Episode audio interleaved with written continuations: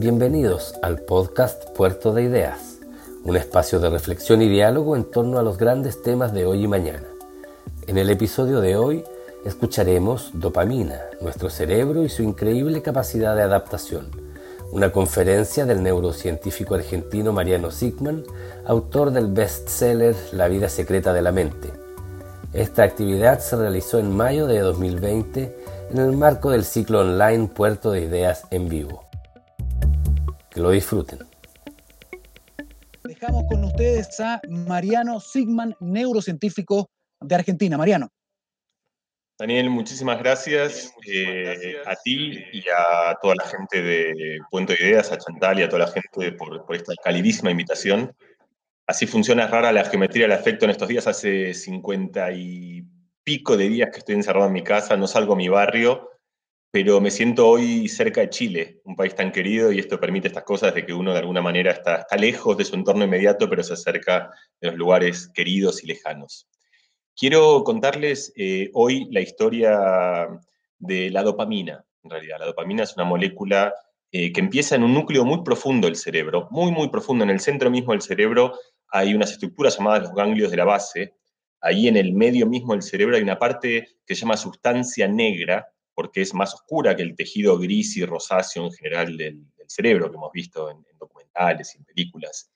Eh, y ahí hay unas neuronas que producen dopamina. Y la dopamina es la llave para toda la motivación en el aprendizaje. Y así como de alguna manera entender cómo funciona el músculo nos ayuda a mejorarnos como deportistas, nos ayuda a entrenar, conocer el sistema de la dopamina y los circuitos de la motivación es una buenísima manera, una manera muy natural de descubrir y entender cómo motivarnos y hasta qué punto podemos llegar a cambiar. Entonces quiero muy brevemente contarles esta historia de años y años de descubrimientos de grandísimos científicos. La historia empieza con un neurobiólogo llamado Wolfram Schultz, que registró estas neuronas de dopamina y encontró algo que se hizo luego muy popular, que es que estas neuronas responden a, esencialmente cuando uno siente cualquier forma de aquello que reconocemos como placer. Si uno eh, le dan un abrazo, si a uno le dan un like en Facebook, si uno gana dinero, si uno gana un premio, si a uno lo felicitan, eh, si uno toma algo rico que le gusta, en cualquiera de esas instancias que nosotros reconocemos como aquellas cosas placenteras que buscamos en la vida, se activa el circuito y el cerebro se irriga de dopamina. Y podemos pensar en última instancia que lo que hacemos es eso, es buscar que nuestro cerebro se llene de dopamina y buscamos aquellas cosas que nos dan placer y por lo tanto nos llenan de dopamina. Pero la historia sería muy chata si solo fuese esto. Schultz descubrió una cosa muchísimo más interesante y muchísimo más reveladora, que viene en dos partes. La primera es que en realidad la dopamina, cuando uno firma un contrato, uno sabe que tiempo después, por ejemplo, imagínense que hay un penalti en el fútbol.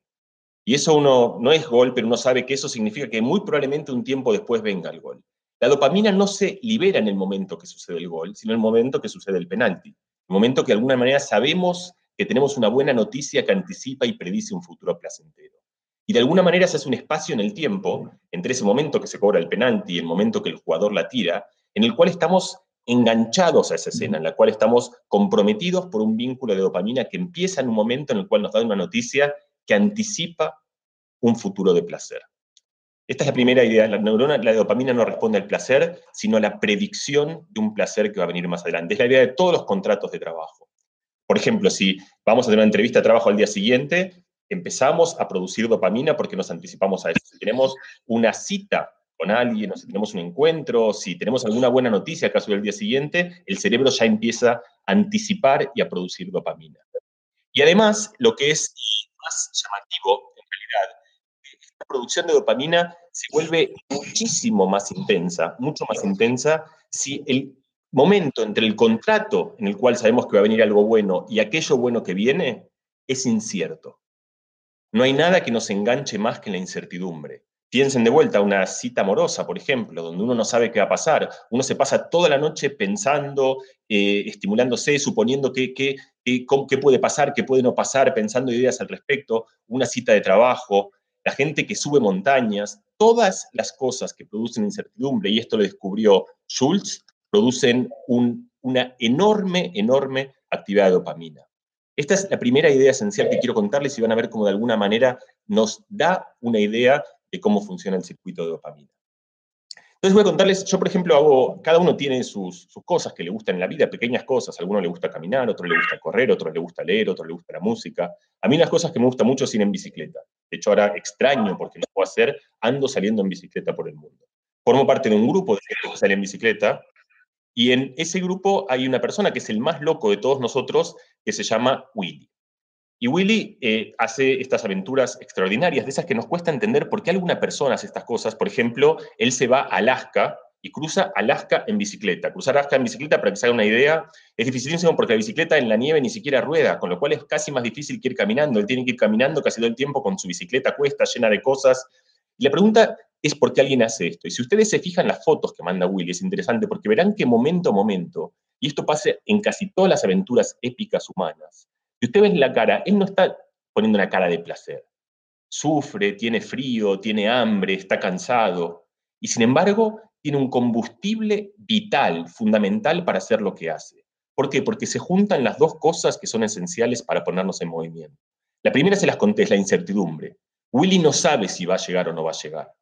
Y eso, en vez de frenarlo, lo impulsa muchísimo más hacia aquello que está haciendo. Nadie juega un juego de teléfono en el cual ya sabemos que vamos a ganar. Los juegos de teléfono son adictivos porque estamos todo el tiempo al borde de no saber qué pasa. Y todas las cosas de la vida en las cuales el destino es incierto nos estimulan mucho más que aquellas que son ciertas. Pero la segunda idea fundamental es que al final de ese viaje larguísimo de 600 kilómetros en los cuales él se cruza Alaska, lo que recibe es una infinitud de abrazos. Willy está dispuesto a pasar horas de frío, horas sin dormir, horas cargando una bicicleta, solo para recibir al final de ese viaje incierto un montón de gente que somos todos nosotros que le decimos, sos un fenómeno, eres un grande, eres un crack, te adoramos, te queremos, lo felicitamos, le damos likes por todos lados. Y ese es un combustible que ningún dinero podría pagar.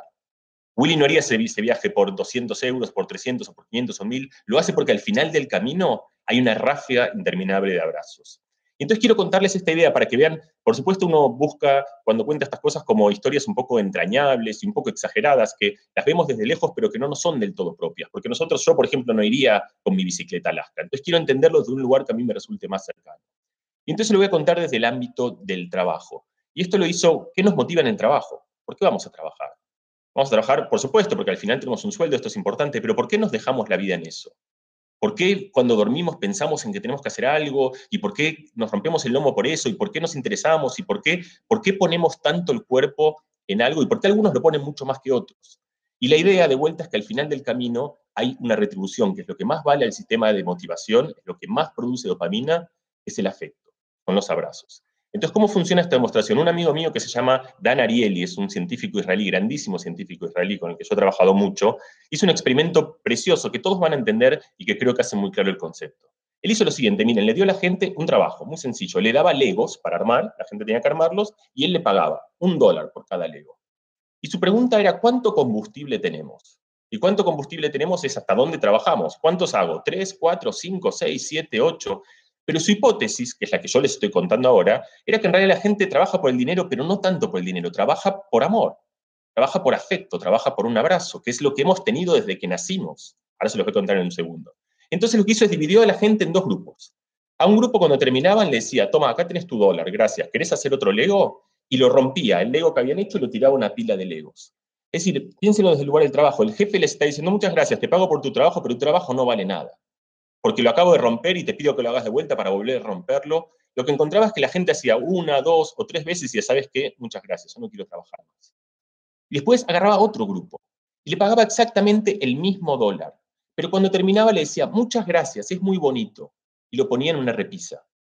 Fíjense, no es que hacía un estruendo de afecto impresionante. Lo único que hacía era retribuirle, decirle, lo que has hecho a mí me vale. Hay una persona en el mundo que le importa tu trabajo. Y la pregunta es, ¿eso será combustible para motivación? Y lo que encontraba es que acá la gente trabajaba, trabajaba, trabajaba, trabajaba, y los tenían que echar al final de tanto que hacían porque querían seguir haciendo legos y legos y legos. El mismo dólar para unos, el mismo dólar para otros. Uno con abrazo trabajaban hasta el infinito, otros sin afecto, sin rechazo, pero sin afecto, y trabajaban y enseguida abandonaban. Entonces les acabo de dar de alguna manera lo que la ciencia ha descubierto como el combustible esencial de la motivación.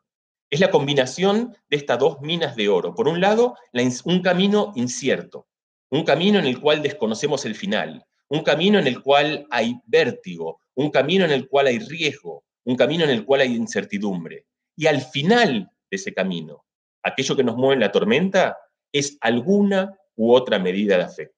Al final lo que queremos, aun si es dinero y lo que sea, es porque en algún lugar lo que queremos es un abrazo de alguien. Entonces, fíjense, ahora quiero contarles cómo esto tiene que ver. Les acabo de decir que esta es la esencia de la motivación, esto es lo que nos pone en camino. Y lo que quiero contarles es que no es solo lo que nos pone en camino, sino que además es lo que nos da una infinita capacidad para aprender. Y para eso quiero remontarme a lo que creo que es la metáfora más precisa de lo que acabo de contarles, que es un camino incierto hacia un abrazo. Y quizás sea la experiencia de aprendizaje más grande que hemos tenido todos en la vida y que la hemos olvidado completamente, que es, es algo tan sencillo y que parece como tan obvio que es aprender a caminar. Todos, la mayoría, salvo que tengamos algún problema, caminamos y es muy fácil, nos levantamos y lo hacemos. Pero imagínense que un día tienen que explicarle a alguien cómo se camina.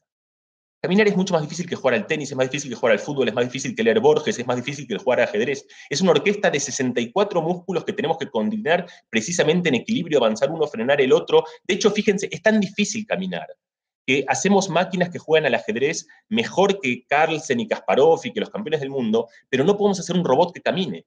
Caminan torpemente, así mal, medio. Ni siquiera ahora empezamos a poder animar la marcha, o sea, dibujarla. Hemos entendido por lo menos cómo funciona la gráfica de la caminata. Y un niño de ocho meses que no sabe sumar uno más uno, que no dice dos palabras, que no sabe casi nada, aprende esa monstruosidad dificilísima del aprendizaje. ¿Y cómo lo hace? De los brazos del padre a los brazos de la madre, o de los brazos de la madre a los brazos del padre. Se agarra de uno, se larga en ese camino incierto, se suelta por un momento, no sabe si va a llegar o no, y ese es el atractivo del juego, pero sobre todo al final de ese viaje incierto lo que hay es el mejor de los abrazos para ese bebé abrazo de su padre, el abrazo de su madre.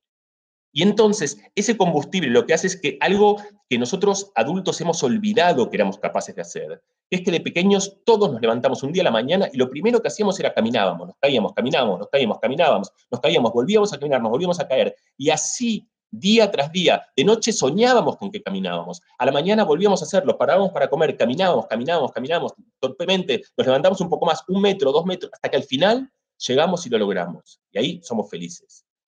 Entonces, fíjense cómo funciona la ecuación. La ecuación funciona que necesitamos esta combinación de incertidumbre y un abrazo al final para tener la motivación fundamental para hacer algo que después puede transformar las cosas que parecen menos transformables de todas. Esta es la llave del aprendizaje. Y esto lo descubrió, ustedes dirán, bueno, está bien, pero entonces éramos niños, ahora somos adultos y nuestro cerebro ya no es plástico, somos más viejos y no tenemos esta capacidad de aprendizaje que teníamos entonces. Mentira. Ese es uno de los mitos más grandes y falsos de la neurociencia. La capacidad de aprendizaje, la plasticidad de un adulto es casi esencialmente la misma que la de un niño. Lo que falta, lo que cambia, es la motivación. Un adulto quiere aprender ruso y entonces lo que hace es eh, ve una película en ruso, después eh, agarra Duolingo y hace dos horas de eso, después dice, no, estoy viejo, no puedo aprender.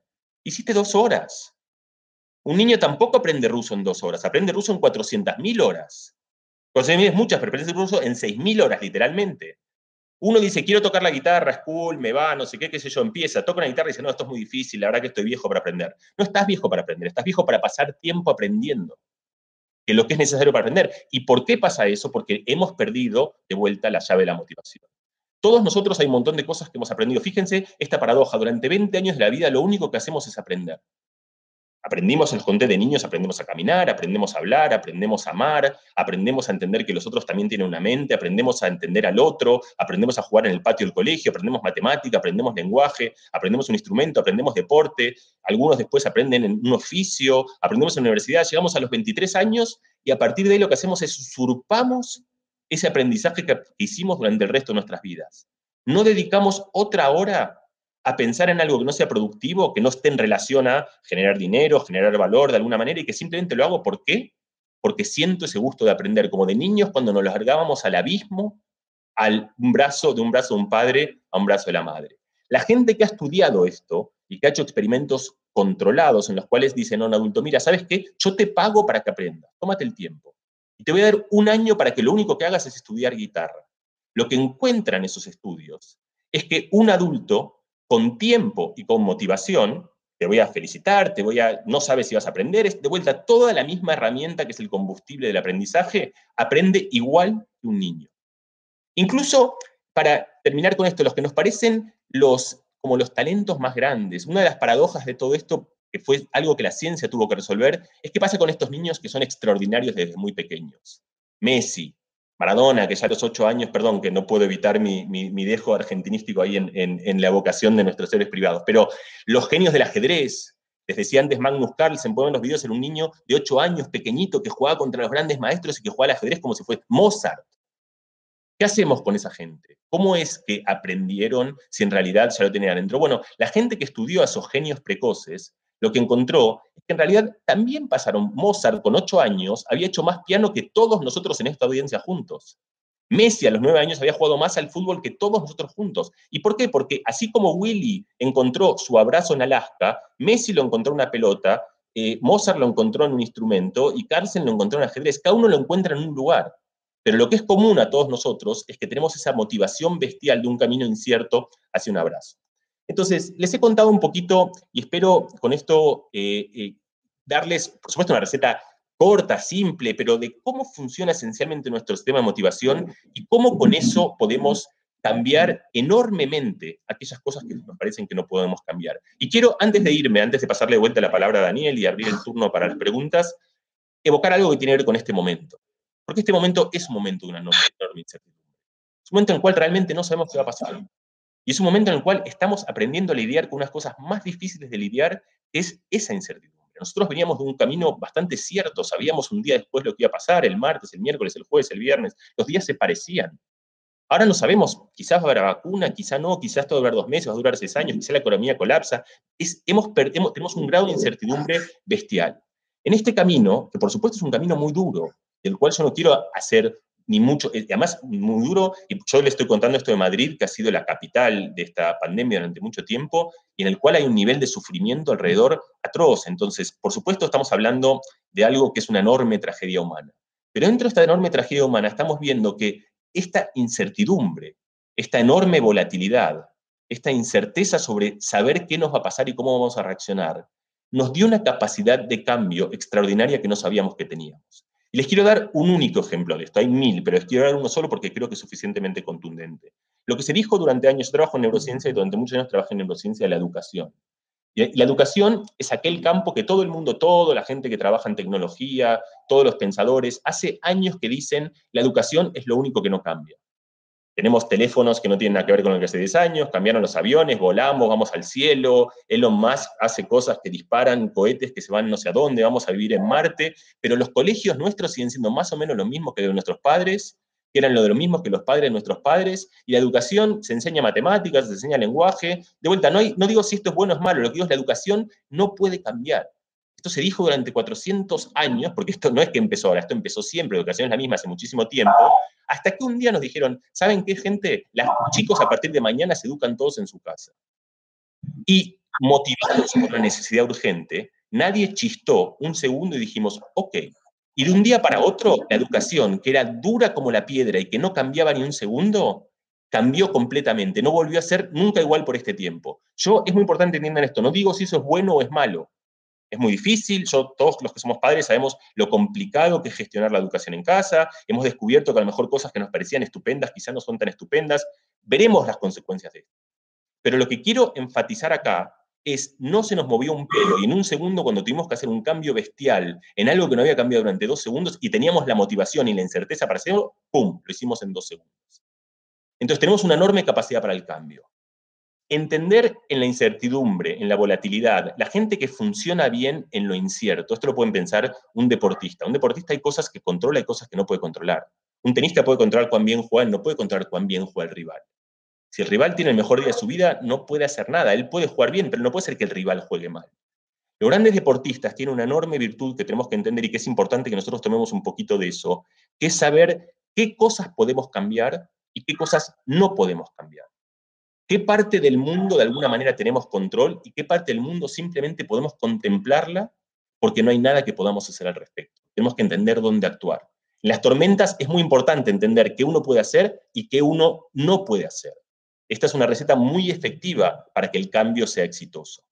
Entonces, hay cosas que no, se las dije, no sabemos cómo van a ser. No está en nosotros que haya una vacuna para esto, no está en nosotros que la economía se resuelva, no está en nosotros que el tiempo sea favorable y haga calor y que eso ayude a que el virus se propague menos, no está en nosotros que el virus mute o no mute, no, no podemos hacer nada al respecto, nosotros.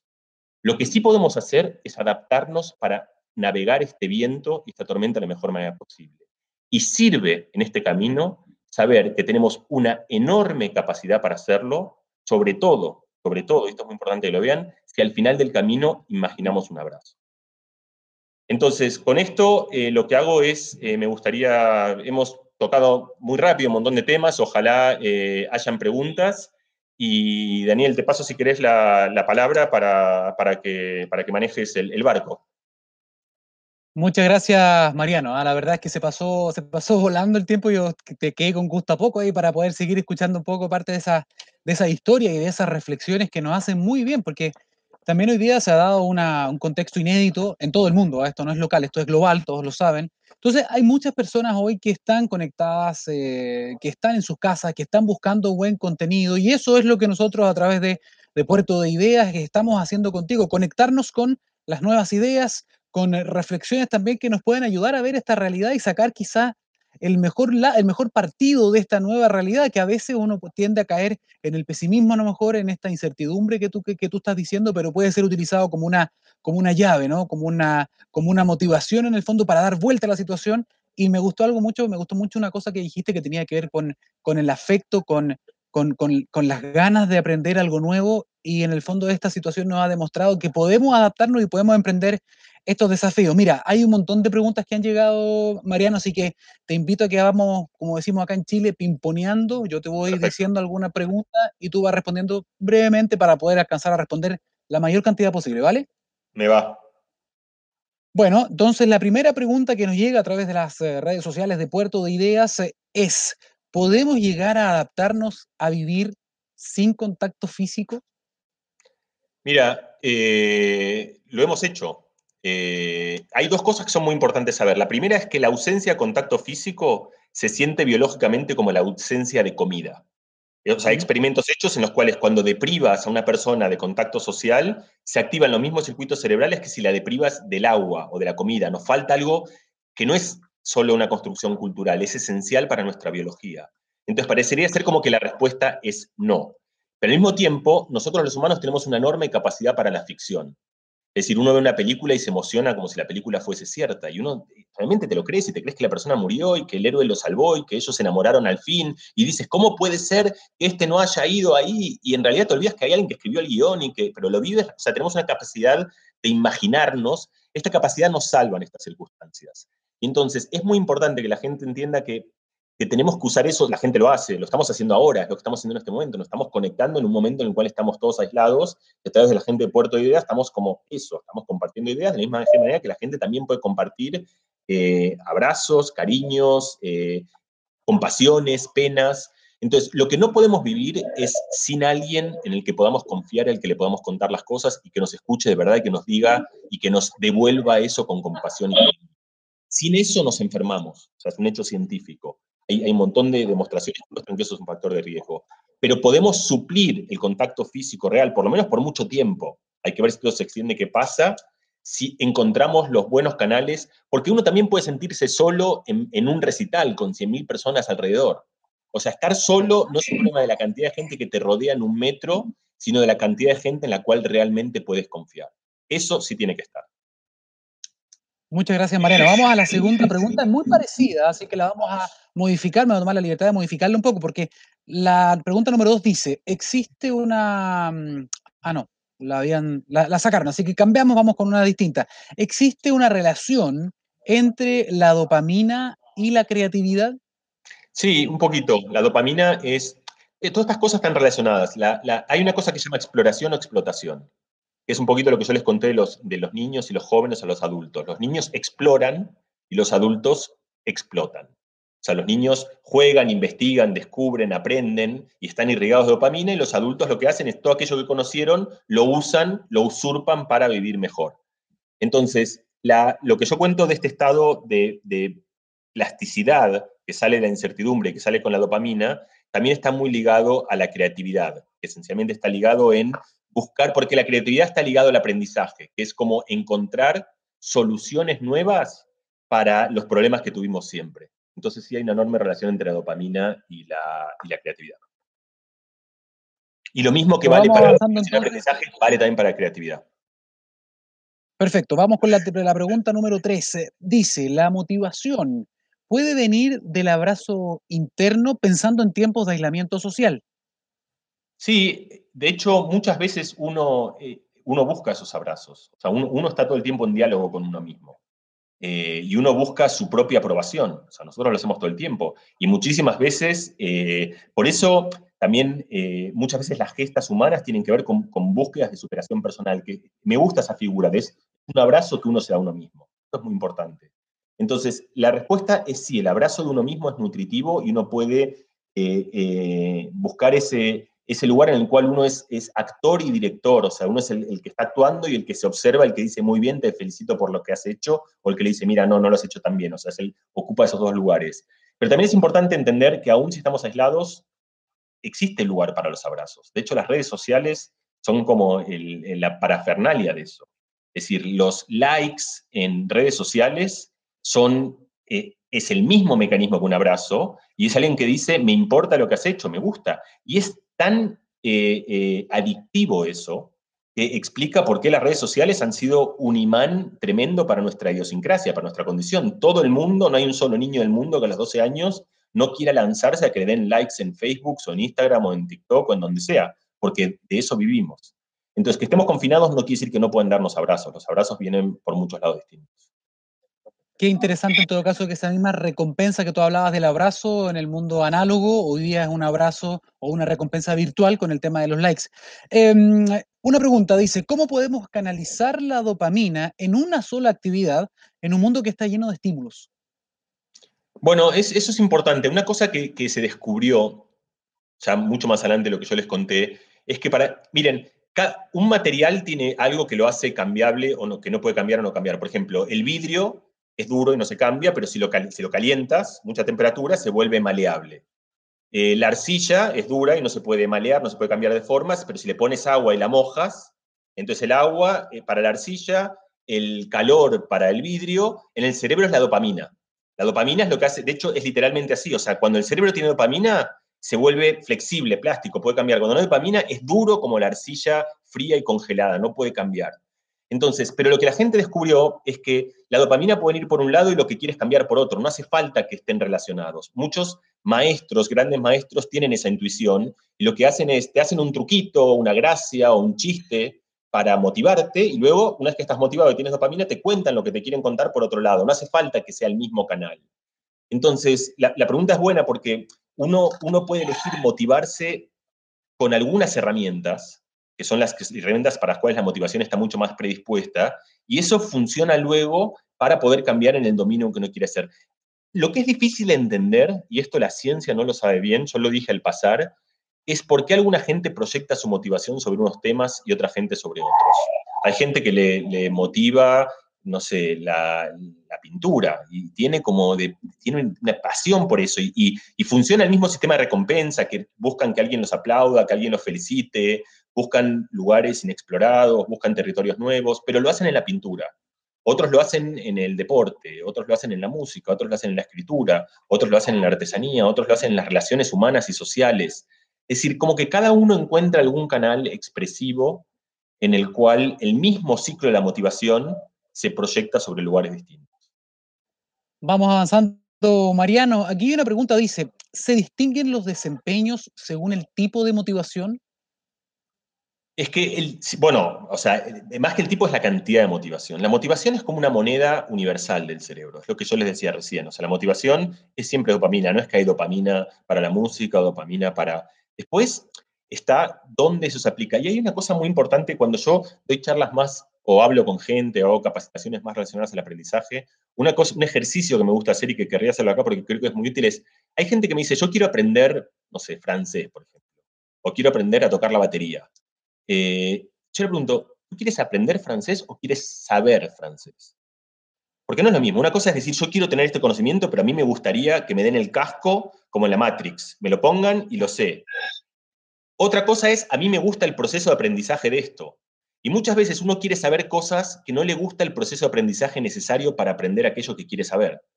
Entonces, si uno quiere ser exitoso en aprender algo, no solo tiene que escuchar su deseo de lo que quiere conocer, o dónde quiere volverse un maestro, o dónde quiere cambiar su, capacitación, sino además buscar aquellas cosas que resuenen bien con el camino que significa ese proceso de aprendizaje. Esto es muy importante para que alguien, el poder separar lo que uno quiere saber del placer que nos produce aprender algo. Son cosas bien distintas.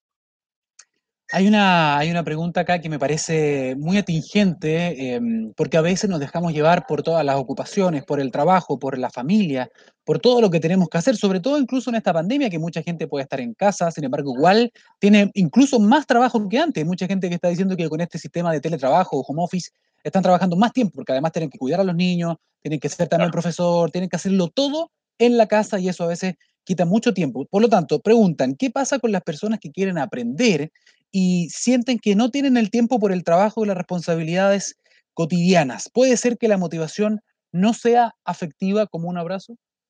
Sí, bueno, o sea, es una pregunta buenísima también y, es la realidad de casi todo el mundo de alguna manera u otra. O sea, yo también lo dije muy al pasar y me viene muy bien la pregunta y tu comentario me viene muy bien para decir otra cosa. Justo voy a aprovechar para decir dos cosas distintas, pero las dos que creo que son muy importantes en contexto de la charla. La primera efectivamente es, o sea, nuestra realidad social hace que los adultos dispongamos de mucho menos tiempo. Es decir, la, sociedad nuestra a los chicos los pone en un lugar en el cual les da todo su tiempo para aprender y se entiende que el aprendizaje es un valor fundamental. Nadie pondría en un currículum vitae, eh, mira, yo he aprendido todo esto o he tenido estos sueños extraordinarios. Es decir, la sociedad actual nos mide por lo que producimos. Y entonces, aprender para un adulto es un lujo extraordinario para el cual uno tiene que tener disponible la capacidad de poder hacerlo, tiempo y como tú dices, y esto es muy importante, en esta situación en la cual efectivamente estamos predispuestos para aprendizaje, pero para muchos de nosotros eh, eh, tenemos menos tiempo todavía, porque se nos ha sumado al trabajo, eh, el cuidado de los chicos, el, pasamos más tiempo en la cocina, pasamos más tiempo haciendo cosas, este, y al final, por supuesto, queremos cambiar, pero no tenemos tiempo para hacerlo. Y entonces, una cosa muy importante para mí, para, o por lo menos que a mí me resulta un mensaje que, no querría pasar esta media horita sin, sin decirlo, porque, porque lo que conté tiene una lectura muy simple que quiero corregir, es la siguiente. Yo dije que la incertidumbre actual es una enorme oportunidad para el aprendizaje, y eso es cierto. Pero también tenemos que entender que la incertidumbre es algo que es muy difícil de gestionar. Y esas cosas están relacionadas. Eso es por lo cual queremos aprender, porque como es muy difícil, tenemos que cambiar algo. Es una situación que angustia y por lo tanto uno tiene que transformarse. Entonces, lo que hay que entender también es que uno tiene que ser compasivo con uno mismo y con los otros. Y con esto quiero dar una metáfora deportiva que me parece que va a ser entendible. Muchos corredores, todos muy conocen a la gente que corre, cuando están cansados, falta un kilómetro y no pueden más, están cansados. Lo que tendrían que hacer es frenar, pero no es lo que hacen, lo que hacen es aceleran. Porque están cansados, quieren llegar antes y entonces, en el momento más difícil, donde el corazón, corazón ya les late a 170, no pueden más, lo que hacen es se exigen aún más. Entonces, lo que yo creo que es muy importante que todos entendamos es que estamos viviendo un momento muy difícil. Y es muy importante entender que esto es un momento muy difícil porque si uno lo vive como una fiesta del cambio y justo en lugares donde además uno, por ahí la tormenta no ha pasado tan de cerca y entonces uno vive el confinamiento más que una aventura social, pero uno no entiende la magnitud de la tragedia, uno puede caer en un error parecido a este en el cual uno se exige mucho en el momento más difícil. Y los momentos más difíciles no son momentos para pedirle a uno, a la pareja, a los hijos, a la gente cercana, que sean las personas más estupendas, impolutas, extraordinarias, siempre sonrientes, siempre cambiando, siempre felices, siempre motivadas. Entonces, seamos tolerantes si un día estamos deprimidos, si un día estamos cansados, eh, si un día se nos fue toda la fuerza del mundo porque las tormentas son así. Y cuando uno, encima de la dificultad de la tormenta, uno le pide al otro que brille como si fuese el día más soleado, entonces llegamos a una tensión que es muy difícil de, sostener. Entonces, pensemos que es un momento y una oportunidad del cambio, y al mismo tiempo relajemos y pidámonos lo posible y seamos compasivos con nosotros, no pidiéndonos eh, lo imposible. Estamos conversando con eh, Mariano Sigman, doctor en eh, neurociencia, aquí en este Puerto Ideas eh, en vivo, em, donde invitamos a la reflexión y a todas las personas que están conectadas, que son muchas, queremos agradecerle a través de todas las redes de Puerto de Ideas, también de 24horas.cl y tenemos más preguntas, ¿ah? vamos a seguir respondiendo y recuerden tenemos un hashtag que está en la imagen que esto de ideas en vivo. ¿ah? Los invitamos también a hacer comentarios y a compartir el link para que más personas puedan sumarse a esta conversación que es demasiado provechosa, sobre todo, insisto, en estos momentos en que quizás tenemos algo más de tiempo, quizás estamos consumiendo algo de material, de contenido en Internet. Esto es contenido de calidad en vivo y en directo donde usted puede comentar, puede compartir, puede interactuar. Bien, Mariano, vamos con otra pregunta. Aquí dice, ¿cómo la neurociencia eh, se puede integrar en la formación de los docentes para que ellos vean en los niños una mina de oro para aprender a condición de utilizar pedagogías innovadoras? Uf, es una pregunta que me llega muy al corazón. En Chile hay una, maravillosa neurocientífica, eh, maravillosísima, que se llama Marcela Peña, eh, en el mundo, o sea, es, de una, gran neurocientífica de, altísimo calibre, no en Chile, en Chile, por supuesto, pero en todo el mundo. Eh, y ella estuvo, eh, empezó un programa al cual después yo tuve la suerte de que ella me invitó y lo, lo terminamos organizando juntos, que era una escuela de neurociencia y educación. La primera edición de esa escuela, que fue una escuela muy, muy emblemática por muchos años, se hizo en Atacama, en San Pedro de Atacama, en el, norte de Chile. Y, la idea de esa escuela era justamente agarrar a los neurocientíficos más, traíamos como a los 40 o 45 neurocientíficos más brillantes del mundo, los juntábamos con gente de la educación y los invitábamos a reflexionar qué ideas de la neurociencia podían ser útiles o pertinentes para mejorar la educación. Y era un ejercicio de mucho diálogo, un ejercicio de, comprensión y un ejercicio eh, de incertidumbre y un ejercicio de proliferación de ideas. Y hay un montón de cosas, sería por supuesto otra, otra, otra charla entera, pero preguntas del tipo, por ejemplo, para que sea una idea de, cada cuánto conviene aprender algo. Ejemplo, yo quiero acordarme algo, conviene que lo aprenda cada día, cada dos días, cada tres días, cada cinco, cuanto más mejor. La ciencia responde a eso. Tenemos una respuesta para eso que es algo que se puede llevar a la escuela. ¿Cuáles son las mejores maneras de organizar la memoria? ¿Cómo funciona y por qué hay cosas que recordamos con tanta facilidad y cosas que al revés, que nos cuesta tanto acordarnos. ¿Y cómo podemos hacer para usar eso para mejorar la memoria de todo el mundo y no sufrir como condenados en geografía? La neurociencia, la memoria nos da respuestas para eso. ¿Por qué a algunos niños les cuesta tanto leer y a otros les resulta tan fácil? Hay niños que empiezan a leer sin que les digan nada, empiezan a ver palabras y de repente empiezan a leer, y otros que todavía ya en, en tercero o cuarto grado les cuesta muchísimo leer. Y si entendemos cómo funcionan los mecanismos de la lectura, es que podemos facilitarles el camino a esos chicos para, que, eh, para, darles herramientas para que puedan mejorar la lectura y con eso el acceso a toda la cultura. Lo que les conté, la motivación, cómo hacemos para motivar los chicos en el aula. Todas estas son preguntas de la neurociencia que cada una tiene respuestas parciales, no definitivas. La ciencia, acuérdense que son construcciones eh, mucho más lábiles de lo que uno querría. No es que tenemos las verdades universales de las cosas, pero tenemos ideas que sin duda son relevantes en el aula y hay muchos espacios de interacción entre científicos eh, y pedagogos o docentes. Y de vuelta, la Escuela de Neurociencia y Educación que empezó Marcela Peña en Chile mismo, eh, pero que fue una escuela donde vinieron las mentes más brillantes de todo el mundo, es quizá uno de los ejemplos más extraordinarios de eso. Así que me, emociona y me alegra mucho poder contar eh, esto en este espacio. Gracias por la, referencia, a ¿ah? la doctora Peña, doctora en Ciencias Cognitivas acá de la Universidad Católica de Chile, efectivamente tiene un laboratorio de neurociencia también acá en nuestro país y está relacionada justamente con el tema de, la educación, como tú bien lo decías. Hay em, más preguntas, se dice, ¿cómo influye el exceso? Ah, mira, esta es más, más específica. ¿Cómo influye el exceso de cortisol en la dopamina para una sociedad cada vez más estresada y niños estresados? ¿Cómo poder canalizar esa dopamina y no ser atacados por ese cortisol? Bueno, vamos a simplificar la pregunta para que sea eh, apta para todo público, porque si no, no, tiene gracia hablar entre tres, ¿verdad? Entonces yo voy a hacer una conversión de esa pregunta para, que la, un poco la podamos disfrutar todas, porque la pregunta está bien, pero vamos a traducirla. Entonces, la pregunta es, la pregunta es eh, ¿qué relación hay, hay, entre el estrés y la motivación, y entre el estrés y el aprendizaje, y el estrés y el crecimiento? Entonces, ahí por supuesto, hay una parte que es la obvia, la que todo el mundo intuye, que es que si tenemos muchísimo estrés, todo el sistema de motivación se atrofia. Y esto, lamentablemente, hay muchísimas demostraciones de chicos que han crecido en situaciones de estrés extraordinario y eso les atrofia literalmente la capacidad de aprendizaje. La otra parte de la historia que es menos conocida es qué pasa cuando los chicos crecen con dosis cero de estrés. Y esto tampoco es bueno porque eso lo que hace son chicos que no son resilientes. Entonces una idea muy importante que es que, como todo, había el, gran pensador Paracelso que decía la diferencia entre un veneno y un remedio solamente la dosis. Eh, un poco de azúcar es bueno, mucha azúcar es mala. Eh, un poco de agua es bueno, mucha agua es mala. Eh, lo mismo pasa con el estrés. Un poquito de estrés es como una vacuna. Es exactamente, fíjense, ahora está la idea de la vacuna. ¿Cómo funciona una vacuna? Es un poquito de algo tóxico que lo que hace es prepara el cuerpo para la adversidad. Entonces, los seres humanos todo el tiempo buscamos esto. Fíjense, justo el otro día me contactaron del país, el, diario, el periódico español, para, eh, porque estaban haciendo una nota sobre por qué consumimos películas de pandemias en este momento. Hay una película de Soderbergh que se llama Contagio, que es la película más vista. Entonces parece una paradoja, es como que sufrimos la pandemia y encima en el momento libre que tenemos, ¿qué hacemos? Vemos una película de pandemias, como, como parece que, como que somos unos, unos macabros, ¿no?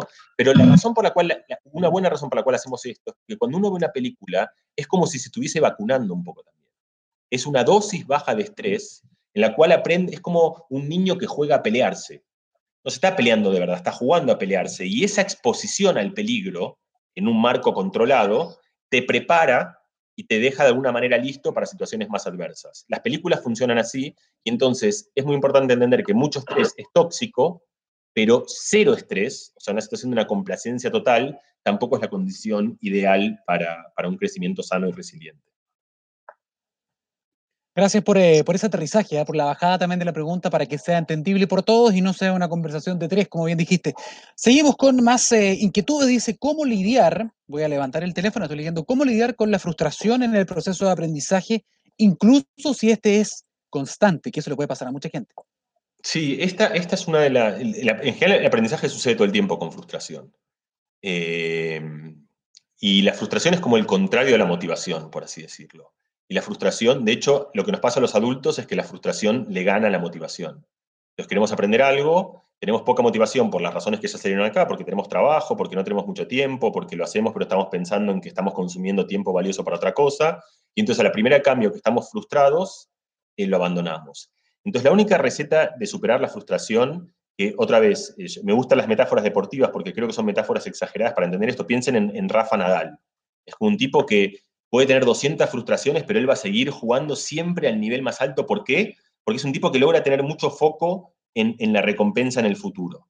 Entonces, esto es algo que muchas veces a, muchos niños le pasa automáticamente. Es decir, la manera de lidiar con la, esencialmente la única manera de lidiar con la frustración, bueno, hay dos, hay, hay, varias maneras, pero una de las principales es con un combustible mucho más grande de motivación, aun cuando parezca muy simple. La segunda idea importante eh, de, cómo lidiar en general con las emociones negativas en el aprendizaje. Esto es otro concepto que me parece que es, sano y es bueno que compartamos.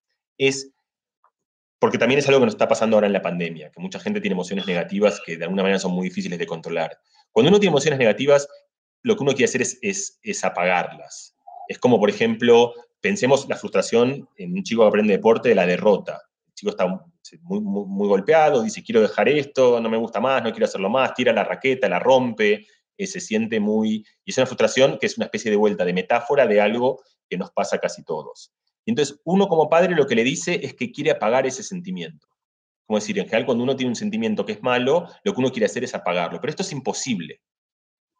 No se puede apagar un sentimiento, porque apagar un sentimiento no es solo, una, emoción no es solo lo, lo que uno siente mentalmente, sino que es todo el estado corporal. Cuando uno está enojado, uno está vasodilatado, uno tiene el ritmo cardíaco que late más y uno no sabe controlar el ritmo cardíaco ni la vasodilatación. Entonces, uno no, no se puede apagar, es como Hulk, piénsenlo en la metáfora de Hulk. Hulk no puede controlar una emoción, así somos todos. Una vez que se dispara la bestia, no hay nada que podamos hacer al respecto de la emoción. Lo que sí podemos hacer es cambiarle el significado a la emoción. No podemos apagarla, pero podemos cambiarle el significado. Es decir, podemos decir, me está pasando esto, estoy temblando, mi corazón está latiendo, pero esto es parte del vértigo, esto está bueno. Y la situación en la cual eso pasa idiosincrásicamente es una montaña rusa. Una montaña rusa, si tú ves cómo sale alguien de la montaña rusa, sale con una cara de con ganas de vomitar, con cara de que le ha pasado la peor experiencia de su vida, tuvo miedo y se vuelve a meter adentro. ¿Y por qué se vuelve a meter adentro? Porque la montaña rusa es exactamente el lugar en el cual uno, esa emoción negativa que es de sufrimiento y de miedo, la convierte en placer. Entonces, una receta, que es de vuelta muy útil para la gente tenaz, es convertir la frustración en combustible. No se puede apagar, No se puede decir no me ha pasado nada, pero se puede decir esto que me está pasando es interesante. Y me pasa porque hay algo que me importa, me pasa porque algo está bueno y entonces voy a mirarlo de otra manera y voy a tratar de disfrutarlo. Y esto no es algo que se cambie en un día, como nada en el aprendizaje, pero es algo que si uno trabaja lentamente puede ir mejorándolo y de vuelta es un camino muy efectivo para la superación.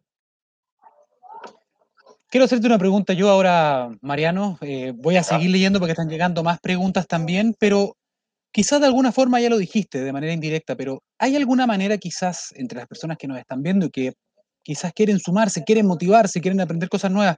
¿Hay alguna manera quizás artificial o, hacer una trampa, como diríamos nosotros, de generar eh, o generar las condiciones para crear una mayor cantidad de dopamina de manera intencional? ¿Existe alguna trampita mental para poder eh, ayudarnos en ese proceso? Sí, eh, de hecho las hacemos todo el tiempo. El tema es que a veces esas trampas son tan efectivas que consumen el, resto del aprendizaje.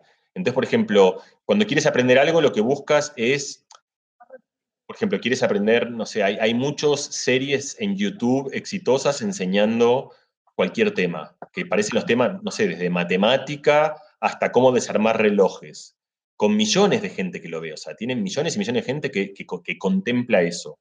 Entonces, eso es exactamente lo que tú dices, es la, trampa. Yo quiero aprender algo que es difícil y lo que busco es alguien que me lo cuente bien, con buenas imágenes, bonito, me dejo engañar por ese contexto y eso es lo que me atrapa, eso es lo que me atrae. Eso pasa muchas veces. Por ejemplo, yo tú contabas, yo estuve en las charlas TED, yo, creo que las charlas TED son, son interesantes, son buenas, pero también tienen un riesgo, y es que son demasiado atractivas, por así decirlo. Tienen como mucha cosmética. Y entonces muchas veces el problema es, que sea eso, sea solo la trampa. La trampa es efectiva si sirve para que tú vengas, para motivarte, para tenerte durante 15 minutos atento a algo. Pero hay de tocar un delivery en el cual tú tienes que hacer algún esfuerzo para aprender algo. Porque si no vas a pagar esa charla, decir, qué buena la charla que di, estuvo buenísima, increíble, me estuvo genial. Ah, buenísimo, ¿de qué habla? Ah, no lo sé, no me lo acuerdo. Está lleno de gente eso, como que en realidad, o sea, no te sé decir, me acuerdo que, que me gustó, que estaba buenísima, porque ¿qué es eso? ¿Qué pasó? Lo que pasó es que la trampa fue tan efectiva que, eh, que eclipsó a todo el resto del contenido. Entonces, hay que buscar estas trampas. ¿Las trampas que son? Son los buenos profesores, los que te divierten, los que, los que te hace, los, profesores que uno se acuerda de pequeño, el que te decía, esto vale la pena. Y cuando te decía vale la pena, te decía, creo en ti, te daba un abrazo, te decía, en el futuro va, esto va a tener significado, te decía, lo haces bien, te daba algo. Entonces, esa es la trampa. La trampa y de vuelta, tú dijiste, ya dijiste algo, lo vuelvo a repetir, es la motivación no tiene que venir por el mismo canal que lo que estoy enseñando. Yo te puedo enseñar filosofía, pero puedo motivarte porque soy un mago y te hago trucos y a ti esos trucos te gustan y te tengo atrapado y una vez que te atrapé, ahí te tengo que enseñar filosofía. Y, y para aprender filosofía tienes que concentrarte por un momento y, y tienes que hacer un esfuerzo. Igual que para aprender a correr, no basta ver videos de YouTube, tienes que salir y correr, o sea, hay que transpirar el cuerpo. Para aprender filosofía hay que transpirar la mente y hay que cansarse. No basta solo con sentarse en un sillón a ver un genio hablándonos de algo, hay que hacer el ejercicio. Entonces, la trampa es muy importante, hay que buscarla, hay que mezclarla, hay que encontrarla y hay mucha gente que es mueve en la trampa, pero no tiene que eclipsarnos de, distraernos del resto del contenido, lo que muchas veces pasa en estos días. Perfecto, Mariano. Hay otra pregunta que viene acompañada de una, de una afirmación en sí misma, ¿no? Dice, ¿por qué las personas introvertidas tienen menos dopamina? Bueno, yo no sé que eso sea así. Por eso te lo eh, preguntaba. Pero, puede ser, hay muchas cosas que yo no sé. O sea, eh, uno a veces piensa en un neurocientífico y sabe, el cerebro es muy grande, muy vasto y hay un montón de cosas que no conozco. Así que eh, voy, voy, a, voy, a, dar una respuesta que me parece importante darla en, en esta charla también como ejercicio científico, que es no sé. Eh, creo que también eh, aceptar que una de cosas que no conoce es, también como parte importante de la divulgación. No lo sé, no sé la respuesta a eso.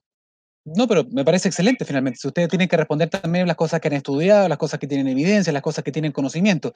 Em, Mariano, hay, otra, hay otro tema que tiene que ver también con una situación que podríamos considerar eh, global, que va más allá incluso de esta pandemia, que tiene que ver con las enfermedades neurodegenerativas.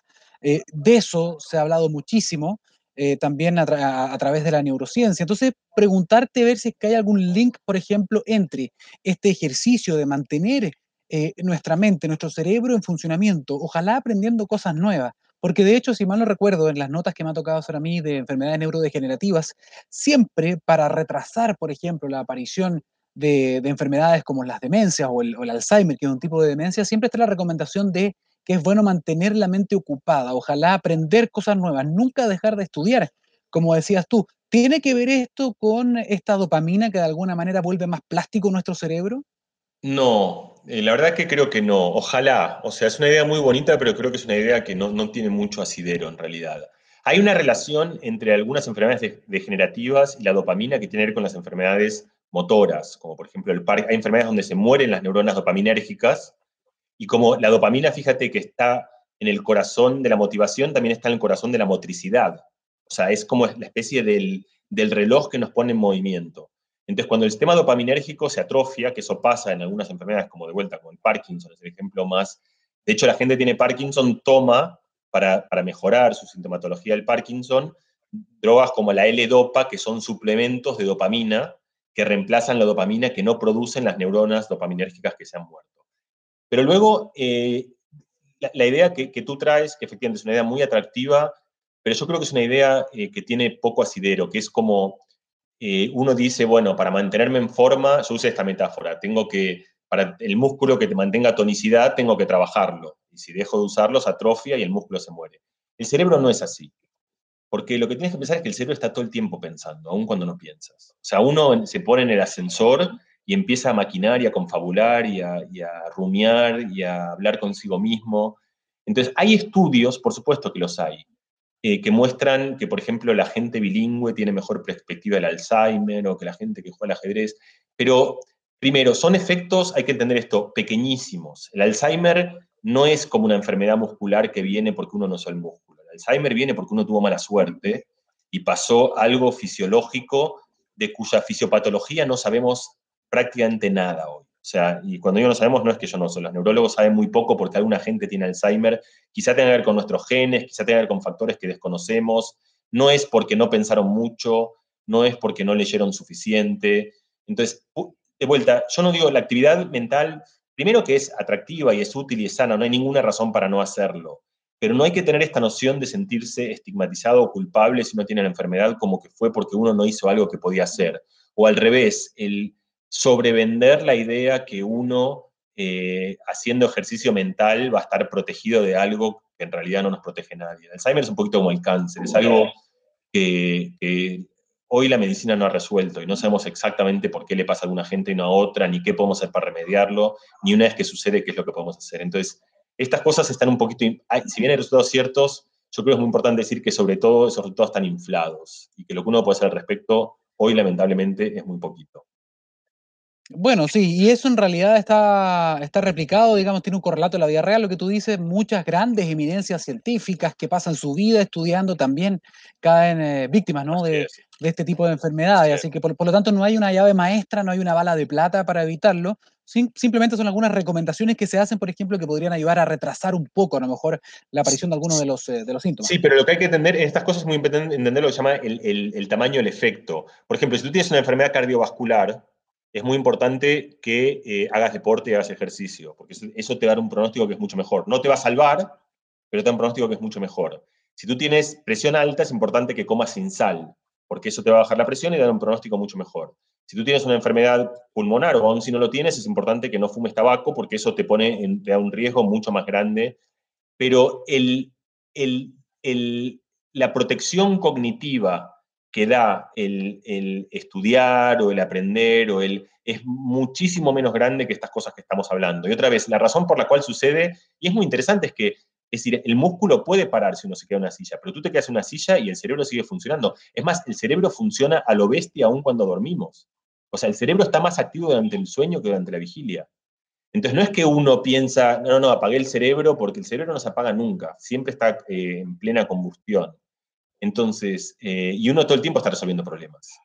A lo mejor no son sudokus, pero está resolviendo problemas de cómo hacer, cómo no sé, cómo hacer que el árbol eh, crezca y cómo, ¿quién dice que esos problemas son menos fértiles para el pensamiento que hacer un sudoku? Entonces, eh, la mente usarla seguramente esté bien, pero la mente la usamos todos, casi todo el tiempo. Bueno, para que vean que estamos en, vivo y en directo, Mariano, tú estás en Madrid. ¿Qué hora ya? Son más de la una y media, ¿no? Eh, van a ser una y media hora, sí, una y veintisiete, dice mi reloj aquí, si está bien, sí.